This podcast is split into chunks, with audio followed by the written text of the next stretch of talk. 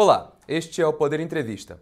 Eu sou Nicolas Chores, repórter do Poder 360, e vou entrevistar a deputada estadual e senadora eleita por Pernambuco, Tereza Leitão, do PT. Maria Tereza Leitão de Melo tem 71 anos e nasceu no Recife. É professora aposentada da rede estadual de ensino e já foi presidente do Sindicato dos Trabalhadores e Trabalhadoras em Educação de Pernambuco. A partir de 2002, foi eleita e reeleita para cinco mandatos consecutivos na Assembleia Legislativa do Estado. Tereza Leitão declara-se uma voz contrária às privatizações e em defesa dos direitos dos trabalhadores. Afirma lutar pela educação, pelos direitos das mulheres, por incentivo à cultura e políticas públicas para a juventude. Em 2022, foi eleita senadora pelo PT de Pernambuco com mais de 2 milhões de votos. Deputada Tereza, obrigado por ter aceitado o convite. Olá, Nicolas. Eu que agradeço, agradeço ao Poder 360, agradeço a todos que nos ouvem a oportunidade dessa entrevista. Agradeço também a todos os web espectadores que assistem a este programa. Esta entrevista está sendo gravada por videoconferência no estúdio do Poder 360, em Brasília, em 19 de outubro de 2022. Para ficar sempre bem informado, inscreva-se no canal do Poder 360, ative as notificações e não perca nenhuma informação relevante. Tereza Leitão, eu começo essa entrevista perguntando sobre sua atuação no Senado a partir de 2023. Quais serão as prioridades do seu mandato? Bom, eu sou deputada estadual, estou concluindo meu quinto mandato e me elegi a partir da minha condição de professora. Eu sou professora de ofício, de formação e de militância. Foi na sala de aula que eu conheci a política, através do sindicato, depois do partido e depois no parlamento. Então, a pauta da educação é mais do que uma pauta para mim, é mais do que uma agenda, é a causa da minha vida. E eu sei que tem pendências da educação a serem debatidas no Senado. Me refiro ao Plano Nacional de Educação, que foi solenemente engavetado pelo governo Bolsonaro. É uma lei federal sancionada pela presidenta Dilma depois de um longo processo de discussão com a sociedade é uma lei, portanto, de muita legitimidade social. E nesta lei tem a necessidade de se pautar metas e estratégias dentro de um regime de colaboração e de responsabilidade dos entes federados, municípios, estados e União, como também se aponta para a implementação do Sistema Nacional de Educação. Sobre o Sistema Nacional, há uma, um projeto de lei tramitando na Câmara de Deputados e o Senado vai precisar também se posicionar sobre esses dois temas. Então, essa é a pauta principal da questão da educação, que é uma pauta estruturante para aquilo que a gente deseja para a política educacional. Fora esta pauta, eu acho que temos que nos posicionar a respeito daquilo que o presidente Lula, que eu espero seja o presidente eleito no dia 30, venha trazer para as, a reconstrução e as modificações das emendas constitucionais aprovadas, notadamente a PEC do teto e a da reforma trabalhista. E do ponto de vista, Nicolas, de um compromisso que eu assumi durante a minha campanha com o Estado e com os prefeitos, é que eu quero ser uma senadora municipalista não apenas para destinar emendas aos municípios. Eu acho que isso é salutar e, e deve continuar. Mas também para aproximar mais o Senado da sociedade. O Senado é muito distante, eu percebi muito isso nessa campanha. É distante ainda do imaginário social. A CPI da Covid aproximou muito o Senado do povo. Se viu que há vida, há vida ativa, né? É, a vida dinâmica no Senado. Então, eu pretendo aproximar mais o Senado e o município, como é, é um elo muito forte é, entre o povo, entre o território onde o povo vive e as políticas mais amplas é, de governos estaduais e de governos federais, eu acho que eu quero fazer isso, ser uma senadora municipalista também para cuidar de projetos e de emendas constitucionais que dizem respeito à questão dos municípios que vivem com o Pires na mão do FPM. Me refiro também à reforma tributária para ouvir os municípios e ao pacto federativo. Certo. Agora, a senhora mencionou é, duas emendas à Constituição que, especificamente no caso da eleição do ex-presidente Lula, é, a, a, proposta é que elas sejam pelo menos revistas, se não revogadas. Mas eu queria perguntar, e no caso de uma eventual reeleição do presidente Jair Bolsonaro, como isso afeta a sua atuação no Senado?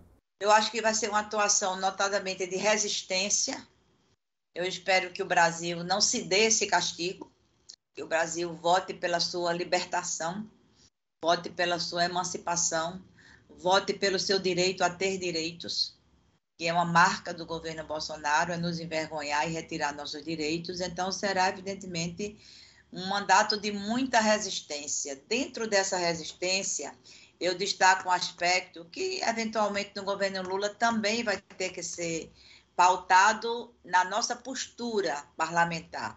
Mas que no governo Bolsonaro isso vai ter que ser questão de honra pelo, pelo resultado da sua ação, que provocou, a meu ver, uma terrível insegurança institucional no Brasil.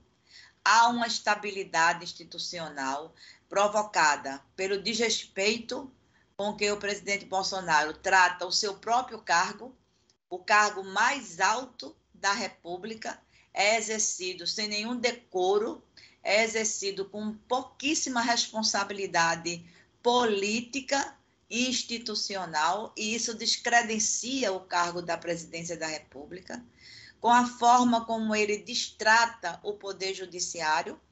O Supremo Tribunal Federal é tido por Bolsonaro como uma, uma instituição qualquer que pode surgir numa esquina qualquer, e isso traz instabilidade institucional ao país e à democracia, e a forma como ele trata o poder legislativo, com orçamento secreto, com balcão de negócios, né? já está anunciando que ele eleito, o poder legislativo vai fazer tudo o que ele quer. Cadê a independência entre os poderes? Então, acho que restaurar na nossa postura política, na nossa postura parlamentar, é, a segurança institucional vulnerabilizada por essas posturas devia ser uma tarefa, não é uma missão até de todos nós durante essa próxima esse próximo período, porque a política está sendo absolutamente desacreditada e descredenciada por parte dessa forma tão rebaixada com que o presidente da República trata as instituições do Brasil, incluindo aí o seu próprio cargo. Já quero falar das emendas de relator com a senhora, mas antes uma pergunta. Se o presidente Lula for eleito, como é claro que a senhora apoia que seja, como é que a senhora avalia que ele vai alcançar governabilidade depois de partidos como, principalmente, PL, PP e republicanos, que hoje são alinhados a Bolsonaro, terem aumentado as suas bancadas na Câmara e no Senado? Eu acho que vai haver um momento de intensa negociação, negociação republicana, evidentemente. Vai haver um momento de transição, nós não vamos fazer tudo no, no primeiro fôlego, mas você sabe que há alguns desses três partidos, eu, eu é, evidencio um pela nossa, pelo nosso convívio aqui, que tem mais facilidade de migrar, de se aproximar, não de aderir imediatamente, mas de se aproximar de quem é governo. Acho que a habilidade de negociação do presidente Lula. Qual é o situação... partido? A senhora não falou. Oi? Qual partido desses três? A senhora não falou especificamente. Aqui no estado, quem atua assim é o Republicanos. Tanto é que aqui ele apoia Lula. Aqui do estado de Pernambuco, o republicano é base da Frente Popular, apoiou Lula no primeiro turno e está apoiando no segundo. Eu acho que pode ser um partido aberto a conversas embora nacionalmente não esteja com Lula. Eu acho que vai depender muito também do que for apresentado como pauta principal. Eu acho que nós devemos apelar para o espírito republicano, é a república e a democracia que estão em risco, né? E tentar, nesse primeiro momento, pactuar, repactuar com normas e com referenciais democráticos e transparentes porque aí quem não quiser vir vai ficar claro porque é que não quer vir, né? Não teremos uma maioria folgada, mas poderemos ter uma maioria construída. Como é que a senhora acha, agora sim, falando das emendas de relator, que a bancada aliada ao ex-presidente Lula no Congresso, se ele for eleito, poderia contribuir para cumprir essa promessa do ex-presidente de acabar com esse atual formato das emendas de relator que vem sendo chamado de orçamento secreto. É possível fazer isso? É possível. Eu acho que essa campanha ela deixou amostras, primeiro apelar para o espírito de corpo do legislativo, porque não são todos que estão beneficiados. Porque a, o problema não é existir emenda de relator para uma parte do orçamento. O problema maior, Nicolas, é como acessar a esta emenda. Só, se, só acessa essa emenda quem vota com o relator. E esse é o problema. Você, você troca a sua opinião ou a liberdade de você ter uma opinião divergente, que no parlamento todo mundo tem esse direito, por liberar uma emenda. Não tem as emendas normais que são iguais para todo mundo, no mesmo valor, com os mesmos procedimentos, e não é pouco dinheiro. Esse ano foram 17 milhões de emendas parlamentares. Eu acho que isso é suficiente para se fazer o atendimento às demandas dos municípios, da sociedade, das instituições, de governos estaduais. Não existe já as emendas de bancada? Para que esse negócio de emenda de relator? Emenda de relator é um preciosismo para o que significa o orçamento secreto. Isso vai ter que ser pedagogicamente explicado à população, porque a campanha não deu conta disso, para poder ser extinto tem que ser extinto, porque isso pode beneficiar A, B ou C, mas o custo para a autonomia do legislativo é muito alto. O custo para uma imagem transparente, pobre, de um parlamentar é muito alto e você termina contaminando a casa toda.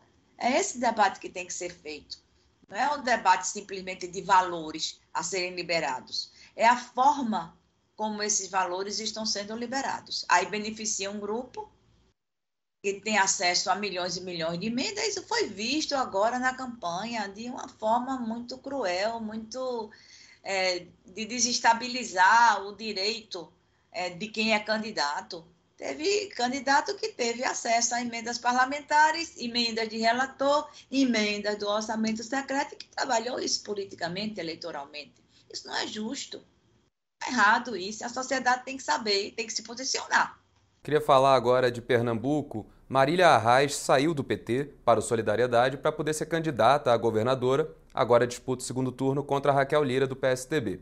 O candidato da sua chapa, Danilo Cabral, do PSB, ficou em quarto lugar no primeiro turno. A aliança PT-PSB errou no cálculo ao rejeitar Marília? Não. Primeiro, Marília não saiu do PT para ser candidata. Ela saiu do PT porque quis ela seria candidata ao Senado. Inclusive, ela queria. Fez gestões. Falou com Danilo. Nós aprovamos. Lula pediu a ela para ficar no PT. Ela sabia desde agosto do ano passado que não vingaria uma candidatura própria no PT. Só vingaria uma candidatura do PT se fosse por dentro da Frente Popular. Nós chegamos a fazer esse exercício, já com Marília fora do PT, já com o pé fora, digamos assim, com a candidatura de Humberto Costa. A Frente Popular não aceitou a candidatura do PT para governador. A Frente Popular achou, todos os partidos, a Frente Popular achou que a vez de apresentar o candidato a governador continuaria sendo do PSB, que detinha até então a hegemonia da Frente Popular. Não foi só o PT e o PSB, foi o PT, o PSB, o PDT, o PMDB, o PCdoB, o Republicanos, um monte de partidos. O, o PSD, que à época também era da Frente, o Avante, que à época também era da Frente Popular. Então, esse, essa, esse movimento de que Marília saiu do PT porque o PT não quis que ela fosse governadora é uma lenda. É uma lenda.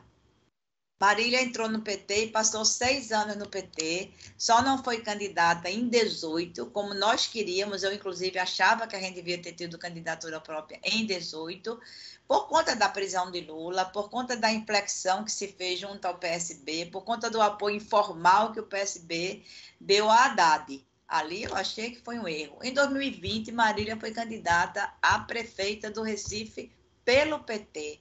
Em 22, Lula veio aqui em 21 Em agosto, Lula esteve aqui, conversou com todos nós, Marília ainda do PT, deputada federal, eleita, mais bem votada, prioritária, concordou que Lula tinha que fazer um, um leque de alianças amplo para garantir o seu retorno ou o retorno do PT à presidência da República.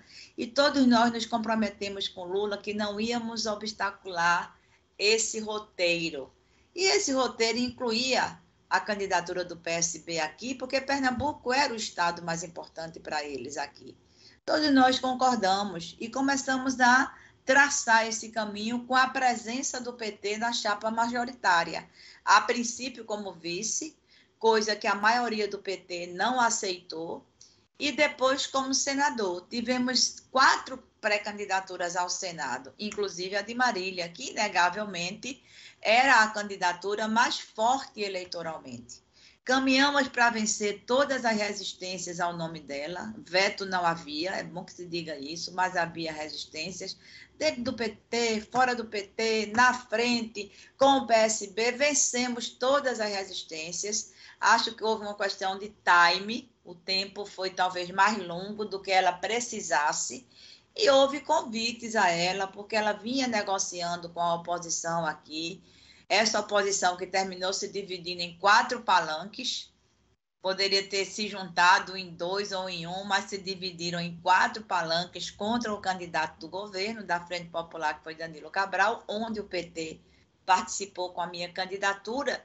E eu acho que esses convites e essa falta de arrumação da oposição levaram Marília a sair do PT, mesmo depois de Lula ter pedido para ela ficar e ser a senadora do PT, coisa que havia consenso no PT. Nós retiraríamos as nossas candidaturas, eu, Carlos Veras, Aldaci Amorim, para ela ser a candidata do consenso. Chegamos a votar isto, a aprovar isto, antes dela ir falar com Lula. Mas já estava muito avançado o processo de negociação e ela escolheu um partido do arco de alianças é, da candidatura de Lula, o Solidariedade. Então, ela também fez campanha para Lula no primeiro turno.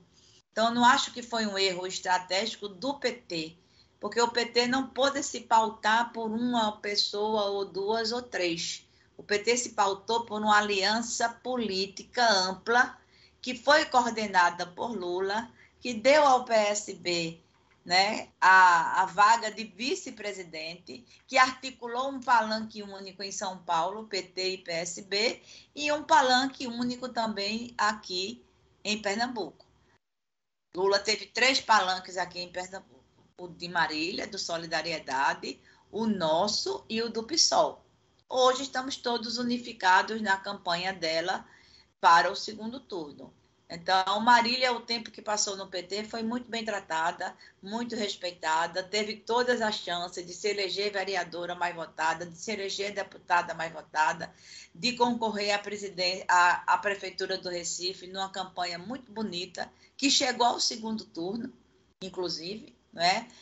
que perdeu muito ataque do PSB, é verdade, mas que ela superou ela superou agora, porque o próprio prefeito que ela enfrentou dois anos atrás está apoiando. E está apoiando por quê? Porque é que todos nós estamos em torno do palanque de Marília? Porque é a candidata de Lula.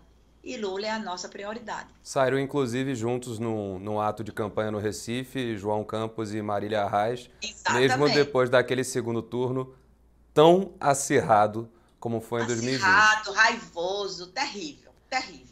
Deputada, agora, ainda nesse arranjo de forças em Pernambuco, queria perguntar o seguinte: o PSB ficou com a cabeça de chapa da Frente Popular, o PT ficou com a vaga ao Senado, preenchida pela senhora e conquistada a vaga no Senado. Queria saber o que, que ficou acertado, é, eu estou falando, é óbvio, republicanamente, com Paulo Câmara, que é do PSB, vai seguir como governador até o fim de 2022, já é reeleito e vai ficar sem mandato em 2023. Não ficou acertado nada é, conosco, porque a gente achava que, de fato, Danilo estaria no segundo turno. As pesquisas indicavam isso. O segundo turno seria Marília e Danilo. Foi surpreendente a arrancada que Raquel Lira deu no segundo turno, nos momentos finais do segundo turno. Ela tirou voto de Danilo e tirou voto de Marília. Em nenhuma pesquisa Marília figurava com 23%, todas ela beirava os 30 e algumas ela tinha mais de 30. Teve pesquisa que Marília apareceu com 38. Ela ficava oscilando ali entre 30, 32, 35, caiu para 23. Raquel nunca teve 20 em nenhuma pesquisa. Danilo apresentava 15 nas pesquisas, fechou com 18. E isso era o indicativo que nós tínhamos das pesquisas internas. Era Raquel e Danilo disputando a segunda vaga cabeça por cabeça. Três pontos de diferença, dois pontos de diferença, um ponto de diferença.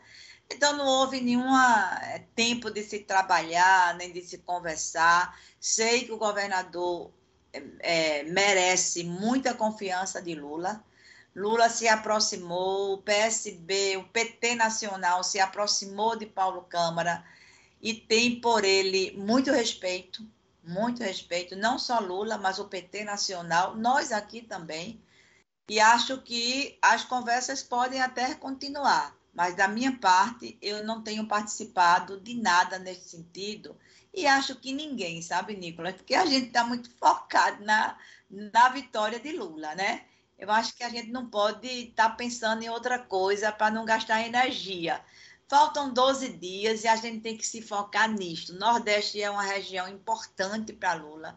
Pernambuco, Lula teve 65,7% dos votos. Ampliar esses votos é o desafio da gente ir atrás das abstenções. Quero perguntar, e... em cima dessa votação do primeiro turno, qual é a meta do PT em Pernambuco para Lula?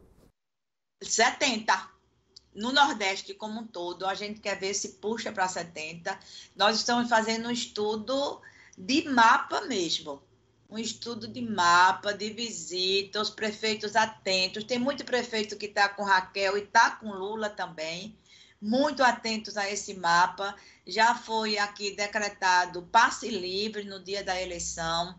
Vamos ampliar o transporte oficial nas regiões é, de área rural, que não houve isso no primeiro turno, ampliar isso e toda a energia para fazer a nossa parte, que é ampliar essa votação de Lula aqui no estado. Lula só perdeu em um município aqui, o Santa Cruz do Capibaribe, por uma diferença de 1.050 votos.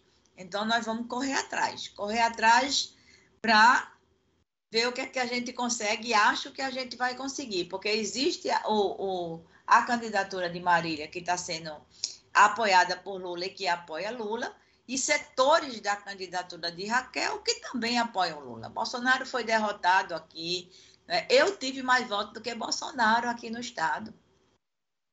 Então a gente quer nadar um pouquinho mais. Deputada, para a gente finalizar é, rapidamente, em um minuto, queria perguntar como é que a senhora imagina a atuação das bancadas de esquerda, dos partidos aliados a Lula no Congresso, nesse próximo mandato, na próxima legislatura? Porque pela composição que as eleições apontaram, é, eu queria perguntar se esses grupos vão conseguir avançar em pautas próprias ou ficar limitados a barrar pautas das bancadas de direita. Não, acho que a gente vai tentar avançar e tem um fator, Nicolas, que é um exercício novo que nós fizemos agora na eleição, mas que na eleição foi mais fácil do que será no exercício parlamentar que é o Instituto das Federações. Né? As federações vão atuar quatro anos como partidos, em resoluções, em posicionamento. Nós mesmo constituímos uma federação, é, Fé e Esperança, né? com o PCdoB, que é um aliado antigo nosso, e com o PV, que é um aliado novo. Né? Então, tem a outra federação da, da rede com o PSOL, tem a federação do Cidadania com o PSDB, enfim, isso é uma coisa nova no parlamento. As coligações, elas se acabavam com a eleição, as federações permanecem. Então, acho que isso vai ter muito a ver com a escolha de pautas. A escolha de pautas, que eu acho que a pauta da resistência é uma pauta que vai ser, assim, permanente, porque é evitar mais retrocessos, né? Eu acho que essa garantir as conquistas, garantir os avanços, evitar retrocessos, para poder então a gente tentar novos avanços. Vai ser um exercício de muita dinâmica, de muito diálogo, né? Mas acho que é instigante. É instigante e o parlamento vai ter mais vida, eu acho, com isso. Chega ao final esta edição do Poder Entrevista. Em nome do jornal digital Poder 360, eu agradeço à deputada estadual e senadora eleita pelo PT de Pernambuco, Tereza Leitão. Muito obrigada. Agradeço também a todos os web espectadores que assistiram a este programa. Esta entrevista foi gravada por videoconferência no estúdio do Poder 360, em Brasília, em 19 de outubro de 2022. Para ficar sempre bem informado, inscreva-se no canal do Poder 360, ative as notificações e não perca nenhuma informação relevante. Muito obrigado e até a próxima.